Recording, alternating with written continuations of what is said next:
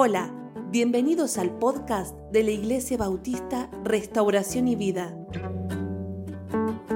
con el pastor Miguel Noval.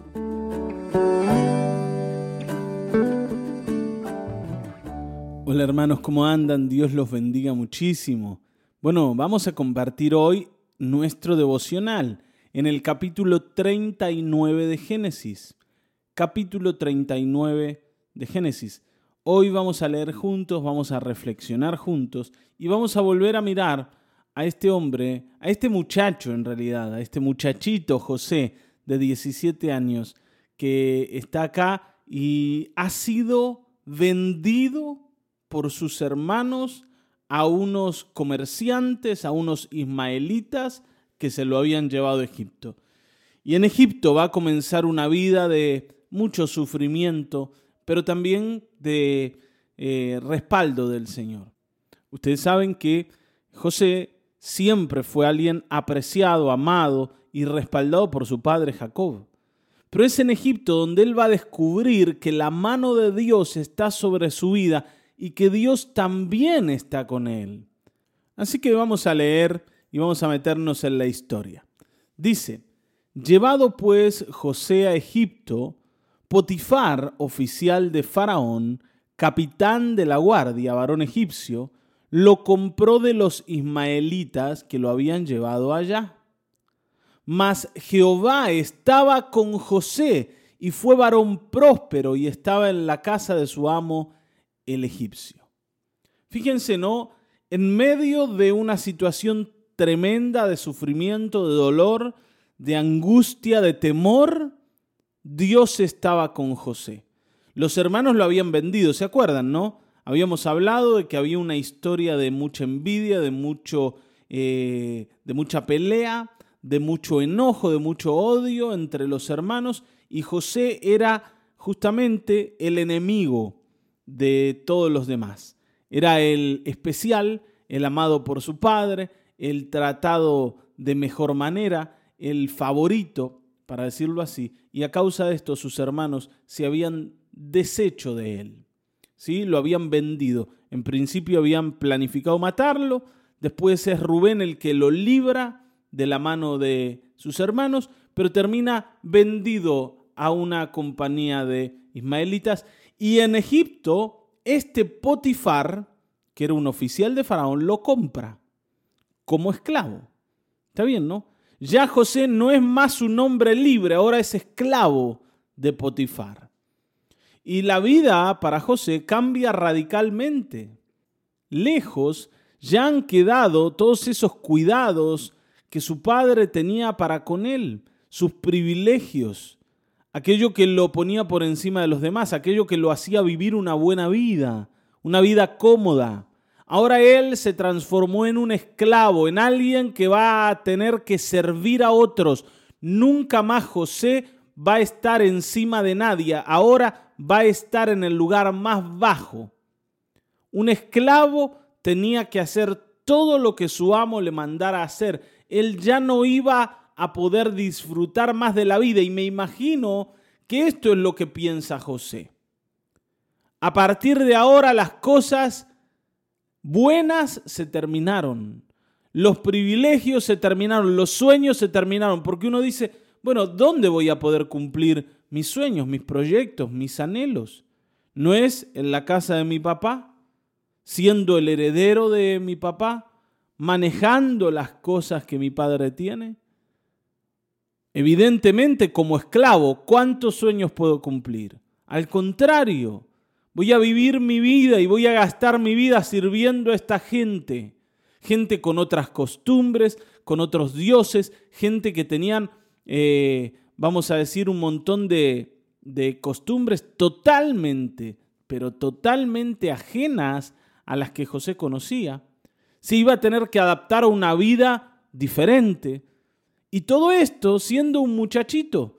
No era un hombre formado, no era un hombre experimentado.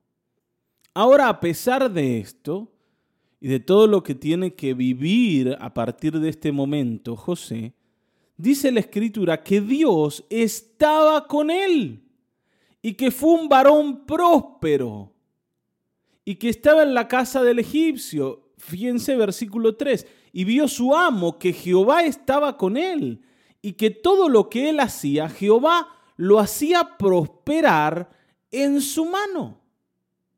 Y esto es tremendo porque nosotros pensamos que si tenemos que atravesar dificultades en la vida, eso quiere decir que Dios ya no está con nosotros. Que si de golpe nos toca vivir situaciones duras, difíciles, complejas de resolver, dolores, angustias, si tenemos que llorar, si tenemos que lamentarnos, si hay alguna situación en la vida de la que no podemos escapar y, nos aflige, sentimos que Dios no está con nosotros. Sentimos que el Señor nos ha abandonado, que por qué me pasa esto. Que si, si Dios estuviera conmigo yo no tendría que pasar por acá. ¿Se acuerdan de Marta y de María, las hermanas de Lázaro? Ellas perdieron a su hermano, habían visto que su hermano había muerto. Y cuando llega Jesús le dice, le dice Marta a Jesús, Señor, si vos hubieses estado acá, esto no hubiese ocurrido. Pero ya está, no estabas. Estábamos solas y tuvimos que ver a nuestro hermano morir y perdimos a aquel que nos ayudaba, que nos sostenía y al que amábamos, lo perdimos. Y el Señor le decía, Marta, ¿no te he dicho que si crees verás la gloria de Dios? ¿Puedo ver la gloria de Dios en Egipto? ¿Puedo ver ahora la gloria de Dios como esclavo? ¿Puedo verla en medio de los problemas? Con problemas familiares, con problemas de salud, con problemas económicos, como siempre te digo, ¿no? Porque estos son los problemas que nosotros tenemos. ¿Puedo ver la gloria de Dios en mi vida tal como está? Sí, podés ver pero tenés que creer. Tenés que creer. Y evidentemente había algo que los hermanos de José no le habían podido quitar a José. Y eso era su fe, su confianza en Dios. Ellos le habían quitado la túnica de colores de su padre. Le habían quitado un futuro en la casa de su padre. Le habían quitado ese lugar de privilegio. Lo vendieron como esclavo. Lo dejaron solo le quitaron la familia, pero no le podían quitar la fe. Hermanos, podemos perder todo lo que tenemos.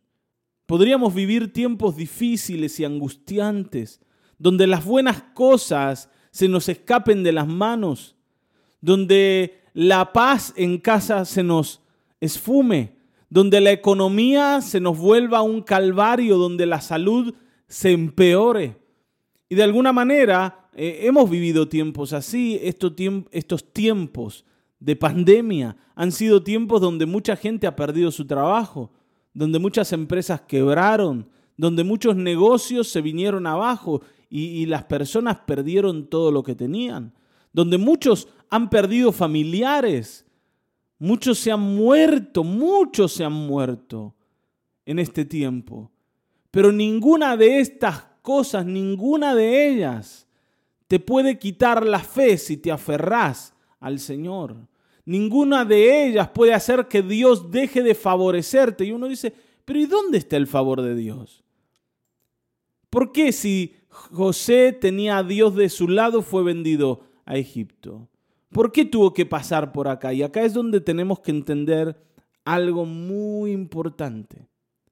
Y es que aunque Dios esté con nosotros, él va a cumplir sus planes con nosotros y muchas veces para hacerlo nos va a meter en tiempos difíciles de donde Él nos va a sacar para que entendamos cuál es el camino que hay que caminar.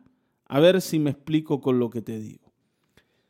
Dios quiere hacer algo con José. Dios está tratando de llevar a José a un lugar donde él no quiere ir, pero lo va a llevar ahí para transformarlo en alguien que José no es y que no va a ser si se queda con el, padre. José tiene que estar en Egipto, José tiene que ser un esclavo en Egipto para que luego él pueda levantarse de ese lugar y Dios lo transforme en el gobernador de todo el país. Pero antes de llegar allá arriba, él tiene que saber cómo es allá abajo. Y Dios lo va a levantar y el Señor lo va a sostener en los momentos más duros para después ponerlo en el lugar más alto de todos. ¿Está bien?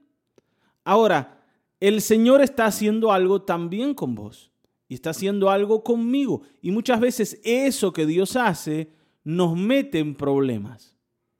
Ese plan que Dios tiene nos lleva a transitar por caminos difíciles de andar.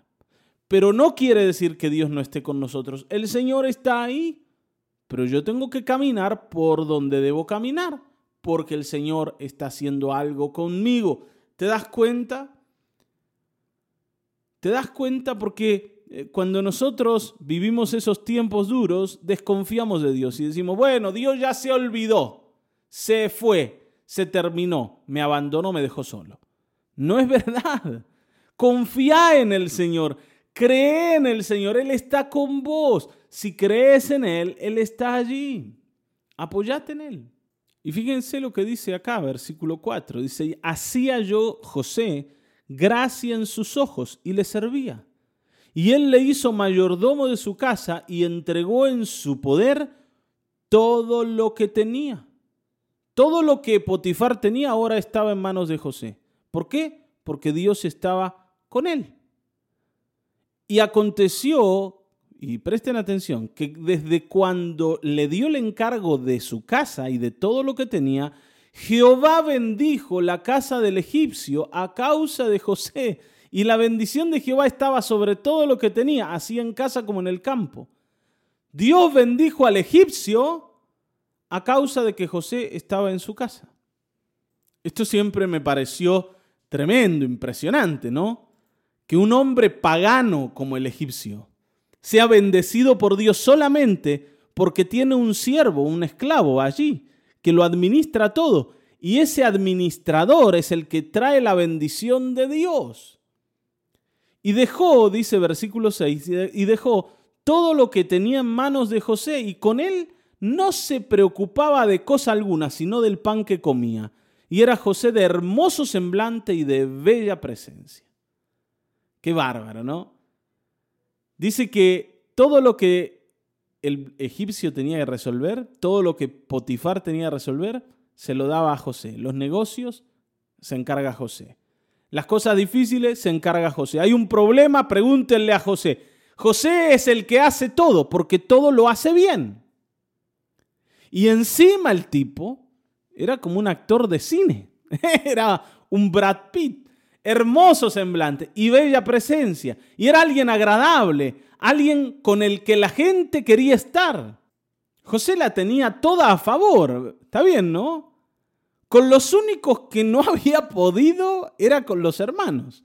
Con los hermanos no le había ido bien, ¿no? Y esto nos hace acordar algo que Jesús decía, nadie es profeta en su tierra. José evidentemente no había podido seducir a sus hermanos con su bella presencia, con su hermoso semblante, al contrario, ¿no? Pero acá era como que tenía un imán para las cosas buenas. Todo lo que José tocaba se convertía en algo productivo. Y entonces Potifar sentía que se había ganado la lotería con este. Amén. Ahora miren, aconteció después de esto que la mujer de su amo puso sus ojos en José y le dijo, duerme conmigo. Bueno, todo lo bueno, todo lo que va bien, todo lo que está saliendo de 10, de golpe vuelve a arruinarse, de golpe vuelve a romperse, de golpe la paz que José está teniendo se vuelve un infierno. ¿Por qué?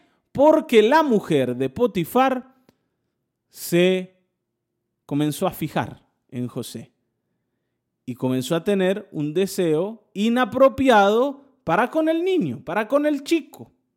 Y le pidió directamente, duerme conmigo. Y él no quiso.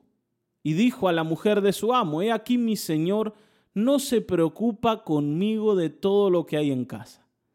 Y ha puesto en mi mano todo lo que tiene. No hay otro mayor que yo en la casa, y ninguna cosa me ha reservado, sino a ti, por cuanto tú eres su mujer. ¿Cómo pues haría yo este grande mal y pecaría contra Dios. Qué cosa, ¿no? Qué razonamiento tan maduro el de José. Maduro, porque él acá está valorizando a su amo, está valorizando todo lo que el amo ha hecho con él, pero también está valorizando a Dios y está expresando su temor para con Dios y su respeto para con el Dios de su padre.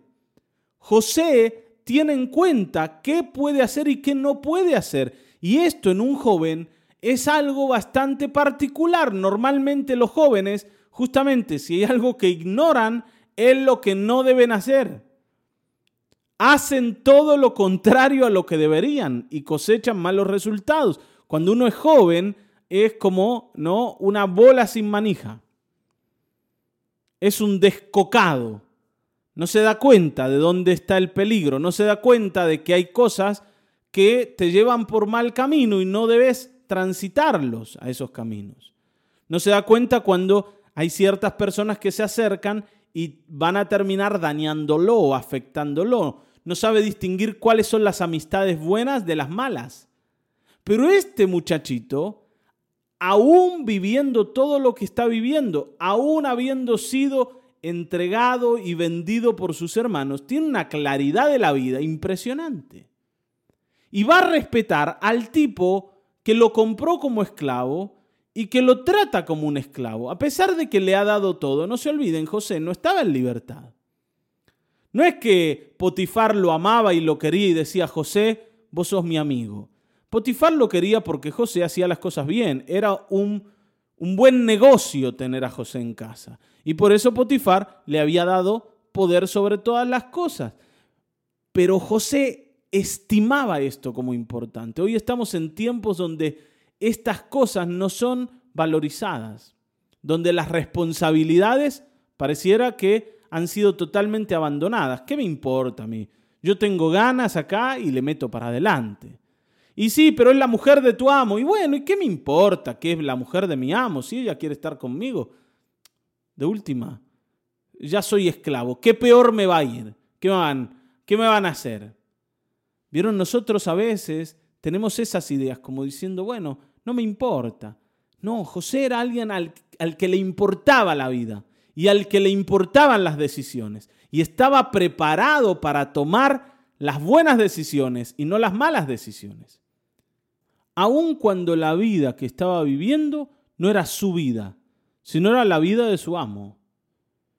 Así todo, José sabe qué decisiones tomar y va a tomarlas en el tiempo apropiado. Fíjense, dice, hablando ella a José cada día y no escuchándola él para acostarse al lado de ella, para estar con ella, aconteció que entró él un día en casa para hacer su oficio y no había nadie de los de la casa allí. Y ella lo asió por su ropa, diciendo, duerme conmigo. Entonces él dejó su ropa en las manos de ella y huyó y salió. Acá está José, ¿no? Que entra desprevenido en la casa pensando que no hay nadie y está el león ahí. Está la mujer y se abalanza encima de él y le dice, ahora no te vas a escapar. Y lo toma por la ropa, ¿sí? Ahora José estaba listo para escaparse, estaba listo para correr y se tuvo que desprender de la ropa que llevaba porque ella lo tenía agarrado para huir de esa situación. Y esto es lo que diferencia a José de nosotros. ¿Por qué? Porque cuando nosotros nos enfrentamos a una situación especialmente en esta área de la sexualidad, sentimos que no podemos resistirnos a eso que viene como así encima de nosotros. Y terminamos diciendo, eh, bueno, ¿qué quieres que haga? Yo soy un hombre, eh, soy una mujer, ¿no? En el caso de las mujeres y no me pude resistir, no me pude controlar, no pude dominar mis instintos. ¿eh? Yo estaba ahí, ¿qué voy a hacer? Yo no quería, pero eh, no pude hacer nada frente a lo que pasó. La mujer se me tiró encima, ¿qué voy a hacer? Y esto tiene menos que ver con que no nos pudimos controlar y más que ver con que nunca nos preparamos para controlarnos o para escapar de este tipo de situaciones. Y el pecado en la sexualidad termina gobernándonos la vida, termina destruyéndonos la vida y termina esclavizándonos y llevándonos para donde quiere. Nos transformamos en una marioneta de estas cosas. Solo Cristo puede hacerte libre del problema del pecado sexual. Algunos ya se han abandonado de tal manera que sienten que no hay nada prohibido y que todo está a la mano. Y si te gusta y si querés, bueno, dale para adelante. Pero la escritura nos dice que Dios no piensa de esa manera, que Dios ha hecho la sexualidad y se la ha colocado al hombre y a la mujer para que tenga un desarrollo, pero ese desarrollo es dentro del matrimonio. Es el matrimonio el lugar eh, apropiado, el lugar indicado para el desarrollo de la sexualidad. Todos nosotros hemos sido creados para ser personas sexuales. Pero evidentemente, de la misma manera que José, tenemos que identificar cuándo sí y cuándo no. Y José sabe que no es el lugar, no es el momento, ni esa mujer es la persona con la que él tiene que enredarse. Está bien, ¿no? Ahora fíjense, él sale corriendo. Estaba listo, sabía que podía pasar y rajó. Pero cuando ella, versículo 13, vio que había dejado su ropa en sus manos y había huido fuera, llamó a los de la casa y les habló diciendo, mirad, nos ha traído un hebreo para que hiciese burla de nosotros. Vino él a mí para dormir conmigo y yo di grandes voces y viendo que yo alzaba la voz y gritaba, dejó junto a mí su ropa y huyó y salió. ¿Qué pasa? Que había salido del lugar un hombre desnudo y no había manera ahora de arreglar el tema. No había manera de tapar la macana. Entonces ella, ¿qué hace? Mucho más en su posición de la patrona de la casa, acusa a José de que fue él el que intentó abusar de ella.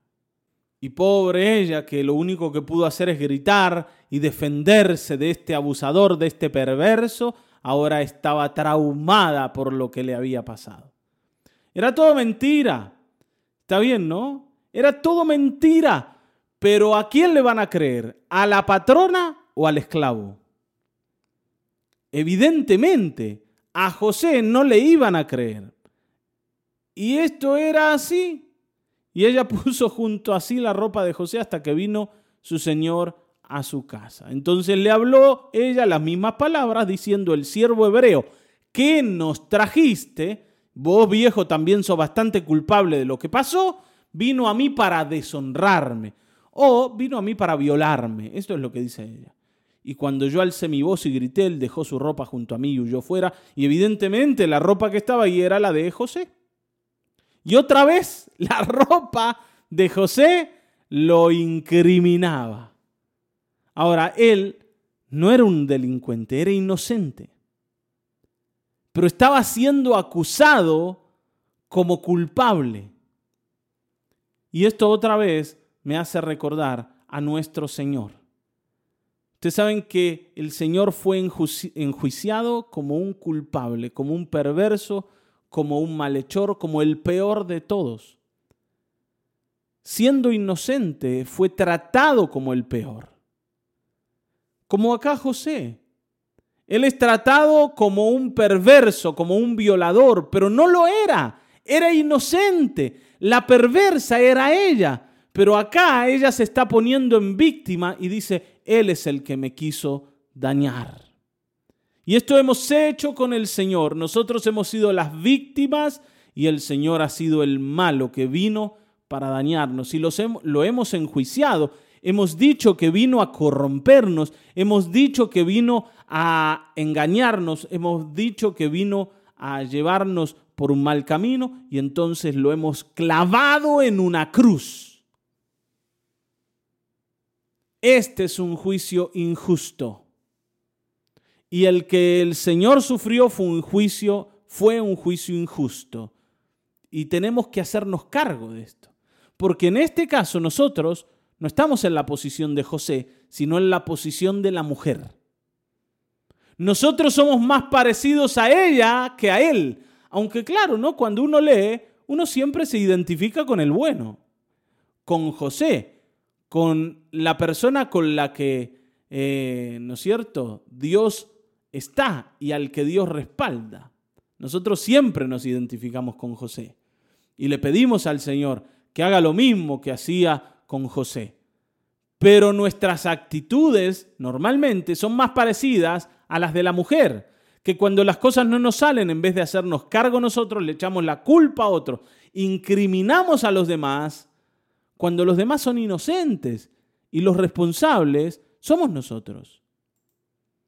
Ahora, por supuesto, frente a la historia que esta mujer cuenta y a la evidencia de la ropa de José, Potifar no le va a quedar otra que descargar su ira contra su siervo inocente, pero que él cree es culpable. Y sucedió que cuando el amo de José oyó las palabras que su mujer le hablaba diciendo, así me ha tratado tu siervo, se encendió su furor y tomó su amo a José y lo puso en la cárcel donde estaban los presos del rey y estuvo allí en la cárcel. Y uno dice, ¿qué hizo José para merecer la cárcel? Si lo único que quería era honrar a Dios y lo único que quería era honrar a su patrón y se cuidó y no cayó en el pecado y había hecho todo bien, ¿por qué está en la cárcel? Si a nosotros nos tocara vivir un poquito la historia de José, la vida de José, ¿saben qué? Tendríamos el grito en el cielo. ¡Qué injusticia hacen conmigo que yo soy bueno y me tratan mal! Fue a parar a la cárcel José. Ahora fíjense, como un denominador, dice, versículo 21, dice, pero Jehová estaba con José y le extendió su misericordia y le dio gracia en los ojos del jefe de la cárcel. Y el jefe de la cárcel entregó en manos de José el cuidado de todos los presos que había en aquella prisión. Y todo lo que se hacía allí, él lo hacía, o sea, José. Y no necesitaba atender el jefe de la cárcel cosa alguna de las que estaban al cuidado de José, porque Dios estaba con José y lo que él hacía Jehová lo prosperaba. Otra vez, otra vez. Pero Dios estaba con José. Y volvemos a preguntarnos lo mismo. ¿Por qué no estuvo antes? ¿Por qué no evitó? ¿Por qué no evitó Dios que José caiga en la cárcel? ¿Saben lo que es estar en la cárcel? Ya ser esclavo era terrible. Pero ahora ser preso es peor. No eran las cárceles de acá. ¿Está bien? No. Donde le sirven la comida, tienen televisor 55 pulgadas. Una cárcel en Egipto, en esa época, era lo más terrible que una persona le podía pasar. Pero Dios estaba con José. Y otra vez, ¿no? Pareciera que esto se vuelve para nosotros algo extraño. ¿Por qué si Dios está con José, lo hace pasar por ahí? ¿Por qué lo hace vivir estas cosas? Y acá está la mano de Dios guiando a José en un camino de oscuridad pero en un camino seguro porque Dios va adelante. Hermanos, este camino por el que José está caminando es un camino difícil, pero es un camino seguro, porque delante está el propósito de Dios con él. Y termino con esto. Ustedes conocen el Salmo 23, es un salmo súper conocido y, súper repetido por nosotros. El Salmo 23 dice, Jehová es mi pastor, nada me faltará. En lugares de delicados pastos me hará descansar. Junto a aguas de reposo me pastoreará. Confortará mi alma, me guiará por sendas de justicia por amor de su nombre. Cuando leemos esto decimos, bueno, acá quiere decir que todo me va a ir bien. No, no dice eso. Dice que nada de lo que yo necesito me va a faltar. Que el Señor me va a dar descanso que el Señor me va a dar reposo.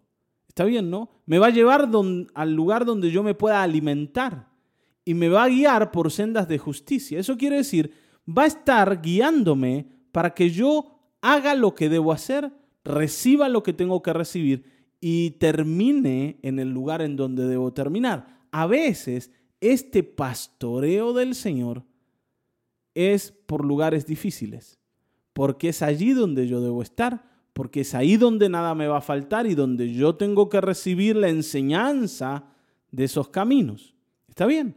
Fíjense, aunque ande en valle de sombra de muerte, no temeré mal alguno, porque tú estarás conmigo.